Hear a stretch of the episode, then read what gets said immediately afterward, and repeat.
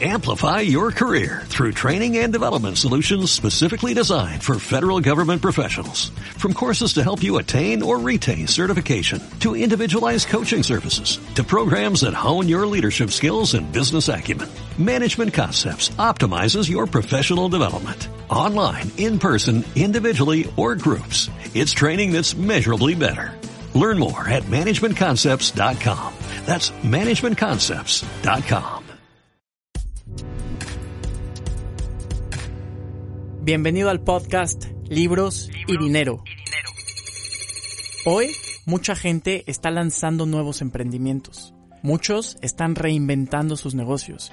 Si estás escuchando este podcast posterior a la fecha de, de grabación, quiero que sepas que este podcast está siendo grabado en mayo del 2020, en México, justo en medio de la crisis del coronavirus. Estamos en la fase 4 en México y ahora mucha gente necesita lanzar e impulsar sus negocios de distintas maneras. El libro del que te hablaré hoy te comparte principios con los cuales podrás impulsar tu emprendimiento. Tu emprendimiento. En Libros y Dinero siempre compartimos tres ideas.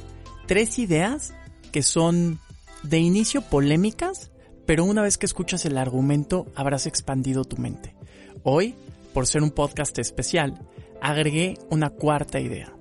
Te comparto cuatro ideas de The Last Mile. Número uno, no ofrezcas tantas opciones. Ofrecer más opciones disminuye tus ventas. Idea número dos. Si tienes problemas con el tiempo de entrega, mejorar tus tiempos de entrega no es la solución. Idea, número 3. Ofrecer descuentos no es atractivo. Idea, número 4. ¿Cómo incrementar tus ganancias? Antes de entrar de lleno a las ideas, quiero que sepas cuáles son los principios científicos que respaldan y argumentan todas estas soluciones. Este libro, The Last Mile o La Última Milla, es escrito por Dilip Soman. Dilip Soman es uno de los catedráticos más importantes en ciencias del comportamiento. Se ha dedicado mucho a la investigación. De hecho, ha hecho estudios muy importantes eh, para entender cuál es el costo del tiempo y otras cosas. Cómo tomamos decisiones. ¿Qué es la última milla? La última milla es justo el momento real de compra. Tú puedes pasar mucho tiempo diseñando un producto y puedes hacer que tu producto sea el mejor del mercado.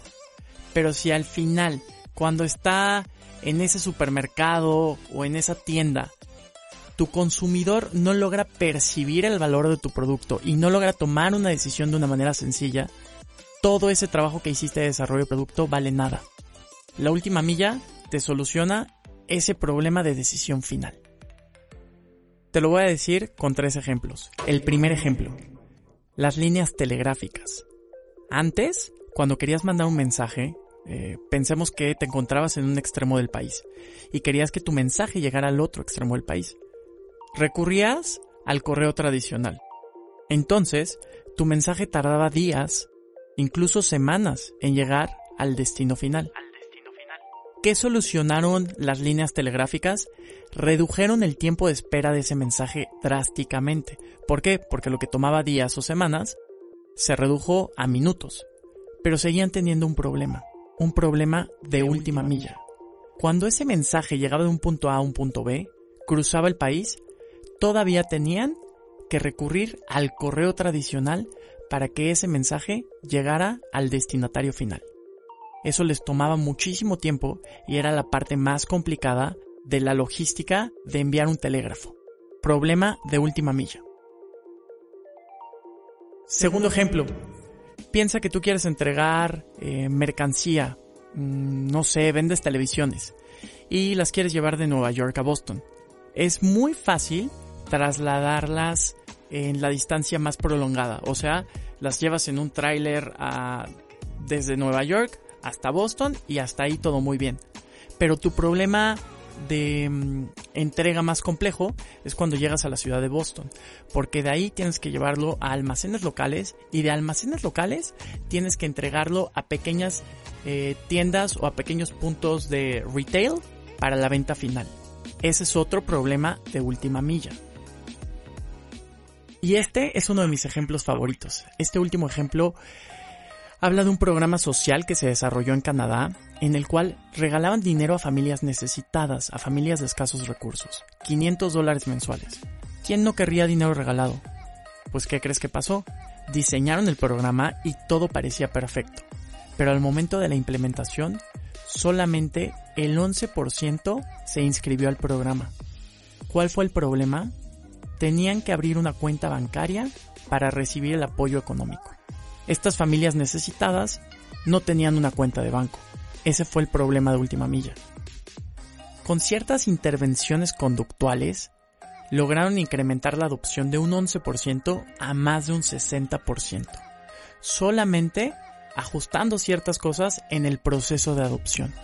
¿Qué hicieron? les hicieron muy fácil el abrir la cuenta.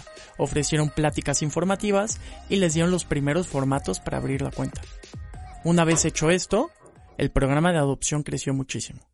Algo así es lo que vamos a ver aquí en The Last Mile. Idea número uno. No ofrezcas tantas opciones. Ofrecer más opciones disminuye tus ventas.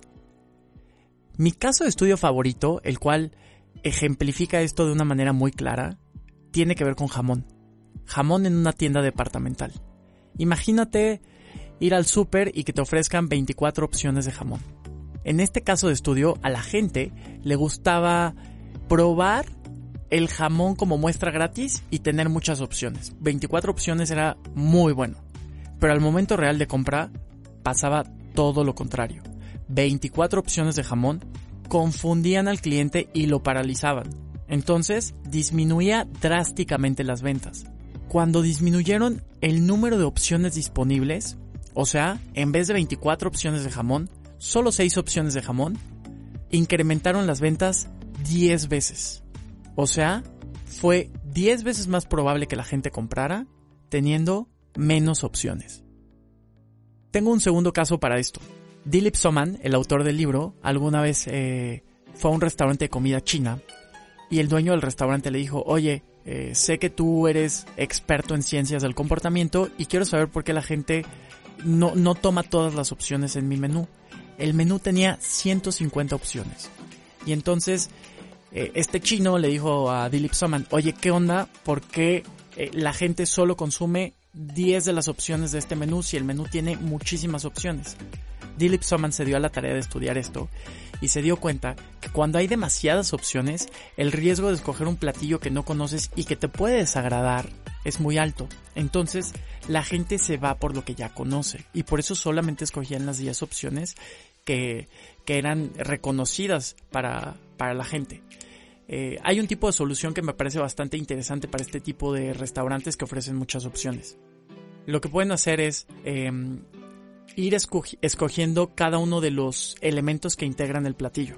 Lo que Dilip Soman propone es que escojan primero la proteína, pollo, pescado, puerco, res. Después, cómo quieres que la proteína sea cocinada, frita al vapor, a la plancha, ta, ta, ta. Y después, ¿qué quieres que eh, acompañe a la proteína? Noodles, arroz, arroz frito, y así. Entonces, al ir escogiendo las opciones uno por uno, la gente estará dispuesta a experimentar más y podrás generar más ventas. Siguiendo con este principio de menos opciones hace que la gente compre más, hay otro caso de estudio con restaurantes italianos. Restaurantes italianos que ofrecían 24 opciones en su menú generaban la mayoría de las ganancias con solo 4 platillos. Y restaurantes italianos que solo ofrecían seis opciones en el menú, vendían las seis opciones. ¿Qué quiere decir esto? Si tú quieres que tu prospecto o tu cliente ideal experimente más, menos opciones hará que tu cliente esté dispuesto a probar más de lo que le estás ofreciendo. Idea, número 2. ¿Tienes problemas con tus tiempos de entrega? Disminuir tus tiempos de entrega no es la solución. Hay un experimento conductual con corredores que te hará entender este principio de una manera muy clara. Dividieron a los corredores en dos grupos. Ambos recorrerían la misma distancia. Pero la diferencia entre un grupo y otro fue que al primer grupo le darían marcas de progreso constantes. ¿Qué es esto? Cada kilómetro tendrían un árbol señalando la distancia, la distancia recorrida. Y al otro grupo sí tendrían marcas de progreso, pero serían mucho menos constantes. Al final, ¿cuál de los dos grupos crees que tuvo mejores tiempos? Si tu respuesta fue el que recibió marcas de progreso constantes, tienes razón. ¿Por, qué? Conocer tu progreso hace que el tiempo pase de una manera más ligera. Estos corredores sabían la distancia recorrida y eso los impulsaba a seguir adelante. Los mantenía motivados. ¿Qué pasa cuando tienes un servicio de delivery? Cuando te piden algo y tienes que hacer que un producto llegue a tu consumidor. Puede que ese periodo de espera sea muy prolongado. ¿Cómo puedes generar estas marcas de progreso y hacer el tiempo más ligero para tus clientes? Si entregas a domicilio, cada que te hagan un pedido, haz lo mismo que hace Amazon o Uber Eats. Diles, tu pedido ha sido recibido y, dales cada marca de progreso. Si es que estás preparando pasteles, diles, oye, ya está en preparación. Si es que eh, ya está en envío, diles, oye, ya está en envío, ya salió del almacén local al almacén eh, tal, ya está por llegar a tu casa, el tiempo esperado de espera es tanto. Dales marcas de progreso constantes, porque eso cambiará su percepción del tiempo. Y así valorarán mucho más tu producto y servicio. Y servicio. Idea, número 3. Ofrecer descuentos no es atractivo. Está demostrado que ofrecer pequeños descuentos no se percibe como alto valor. Piensa lo siguiente. Si tú vendes llantas y tu prospecto te va a pagar 200 dólares por el, por el cambio de llantas, si tú le ofreces 10 dólares de descuento, ¿qué tanto valor puede percibir? Además, psicológicamente, él ya estaba preparado para ese dolor económico de pagar 200 dólares. ¿Qué es lo que podrías hacer para que le ofrezcas algo más atractivo o vea tu buena intención de darle algo como, como un buen valor, tienes que segmentar el premio que le vas a dar. Dale un cupón. Es mejor que le des 10 dólares en un cupón a que le des 10 dólares de descuento. Esa es una forma en la cual lo puedes hacer. Le puedes dar un cupón y en la próxima compra tendrá 10 dólares para cualquier otro servicio que le puedas ofrecer. Esa es una. Hay una segunda idea que puede ser interesante para ti y seguramente la has visto. ¿Qué pasa cuando compras un perfume o una loción? ¿Te hacen un descuento de el 10% o de 10 dólares o lo que sea? No. Generalmente ellos te dan un regalo con el valor de esos mismos 10 dólares podría ser. Te dan una bolsita ahí que esté como muy, muy padre, que llame la atención y te dan distintos mini productos en esa bolsa. Tal vez les cuesta lo mismo que esos 10 dólares que te podrían dar de descuento, pero al recibirlo segmentado, lo percibes con mucho más valor. Date cuenta, inviertes lo mismo, pero das más valor. Ahora, ¿qué pasa si tú ofreces un producto de consumo diario? Si tú tienes una cafetería, ¿qué es lo que hace Starbucks? ¿Te ofrece descuentos de manera constante? ¿O te da tu Starbucks Rewards, con la cual generas cierto número de compras y eventualmente recibes una bebida gratis. Puedes aplicar la misma estrategia que Starbucks en tu negocio. Nueve compras, una gratis. Es mucho mejor que ofrecer pequeños descuentos. Idea, número 4. ¿Cómo puedes generar más ganancias? Dilip Soman nos da tres casos reales de cómo aplicó soluciones de última milla e incrementó ganancias. No reveló los nombres por confidencialidad, pero son casos reales. Número 1. Una farmacia que genera el 20% más de ganancias que su competencia. Venden los mismos productos, pero genera más ganancia. ¿Cuál es la diferencia? Ellos tienen una estrategia para generar más tráfico en sus tiendas, para que más gente entre, entre a sus tiendas. Primero, hacen una captación a través de estrategias online. En online, eh, mandan productos que estarán en promoción solo una semana. Y en las tiendas físicas, en las vitrinas, muestran esos productos. Entonces, generan más tráfico al atraer más clientes. 20% más de ganancias solamente atrayendo online y publicando en las vitrinas los productos en promoción. ¿Cómo podrías aplicarlo tú? Caso número 2. Esto es una tienda de ropa. Podría ser un Bershka o un Zara. Te voy a decir qué es lo que hacían antes y lo que hicieron después. Te voy a decir lo que hacían antes. Ellos, eh, sus displays eran maniquís utilizando la ropa de la tienda. Y así generaban X número de ventas, pero incrementaron sus ventas aplicando una solución de última milla. ¿Qué hicieron? No solamente utilizaron maniquís. Los maniquís seguían utilizando la ropa, agregaron fotografías de uso real de esa misma ropa y además agregaron un pizarrón de GIS en el cual escribían distintas situaciones en las cuales podrías utilizar esa ropa. Piensa en un traje de una noche de gala. Tienes al maniquí utilizando el traje. Además, tienes una fotografía de unos amigos reunidos en una graduación. Y además tienes el pizarrón que dice, oye, para graduaciones, eventos especiales, bodas, ta, ta, ta. ¿Cuál es el principio aquí? Mostrar tus productos en una situación de uso real hará que la gente compre más. Caso, número 3. Un supermercado. ¿Cómo un supermercado incrementó su ticket promedio? Este supermercado tenía un problema.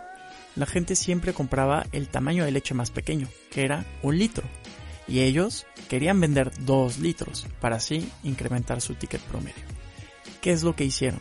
Aplicaron una solución de última milla. Antes tenían el estante de las leches con distintas marcas y distintos tamaños acomodados eh, de una manera casi aleatoria.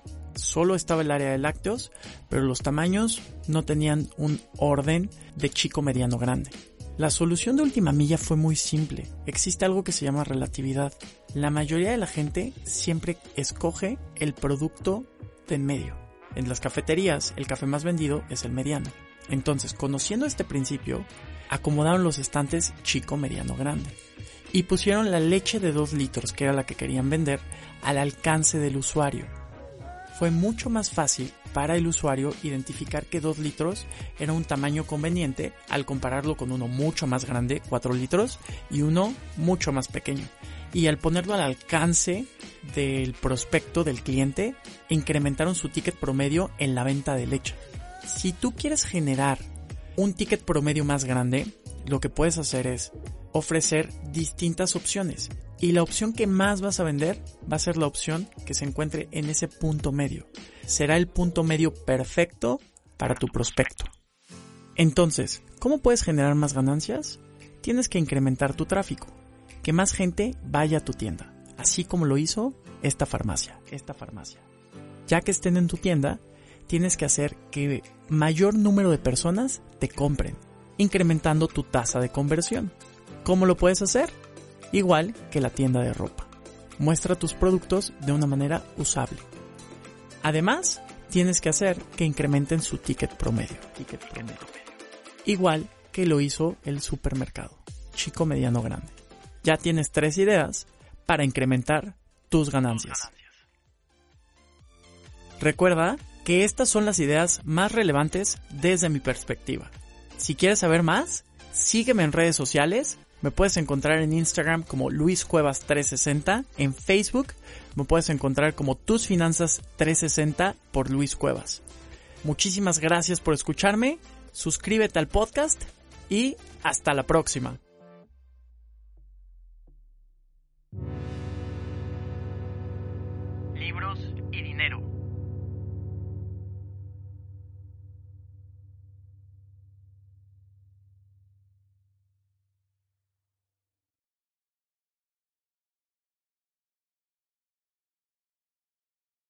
Amplify your career through training and development solutions specifically designed for federal government professionals. From courses to help you attain or retain certification, to individualized coaching services, to programs that hone your leadership skills and business acumen, Management Concepts optimizes your professional development. Online, in person, individually, or groups, it's training that's measurably better. Learn more at managementconcepts.com. That's managementconcepts.com.